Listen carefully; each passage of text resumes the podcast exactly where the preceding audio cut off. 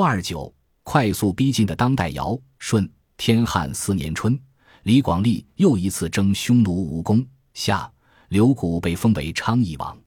虽然不能说这就是名分已定，但终究不是好兆头。太史三年，勾弋赵婕妤为六十三岁的汉武帝又生了一个小皇子刘弗陵。讲到勾弋夫人赵婕妤的故事，班固又开始放飞八卦的心。汉武帝巡狩过河监郡的时候，不是官吏，而是望气者发现了这个奇女子。她的双手天生握成拳头，无法张开。汉武帝就上去摸了摸，哇！少女的手掌张开了。然后赵婕妤怀刘弗陵的时间，据说长达十四个月。汉武帝说：“听说尧也是在妈妈肚子里待了十四个月才降生的。”于是就把赵婕妤居住的地方的宫门命名为尧母门。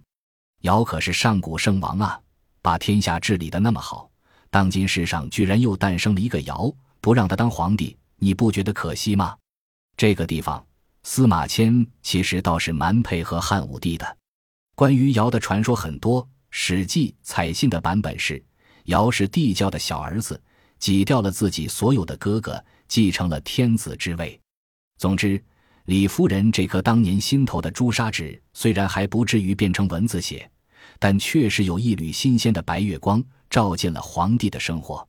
所以这时候紧张的不只有卫子夫和太子，也有命运和外甥牢牢绑定在一起的李广利。征和二年，太子被逼死；征和三年，李广利又率军出击匈奴。就在这一年，有人向汉武帝举报。左丞相刘屈离的妻子在行巫蛊诅咒皇帝，汉武帝派人调查审理，认为罪至大逆不道，于是刘屈离全家族灭。在前方与匈奴作战的李广利听到了消息，知道回汉朝也是死罪，于是投降了匈奴。这么看来，这场太子和皇后丧命、几万人陪葬、喋血京师的大灾难，策划者实际上是李广利。按照古代女人才是祸水的逻辑，当然确实是应验了李夫人倾国倾城了。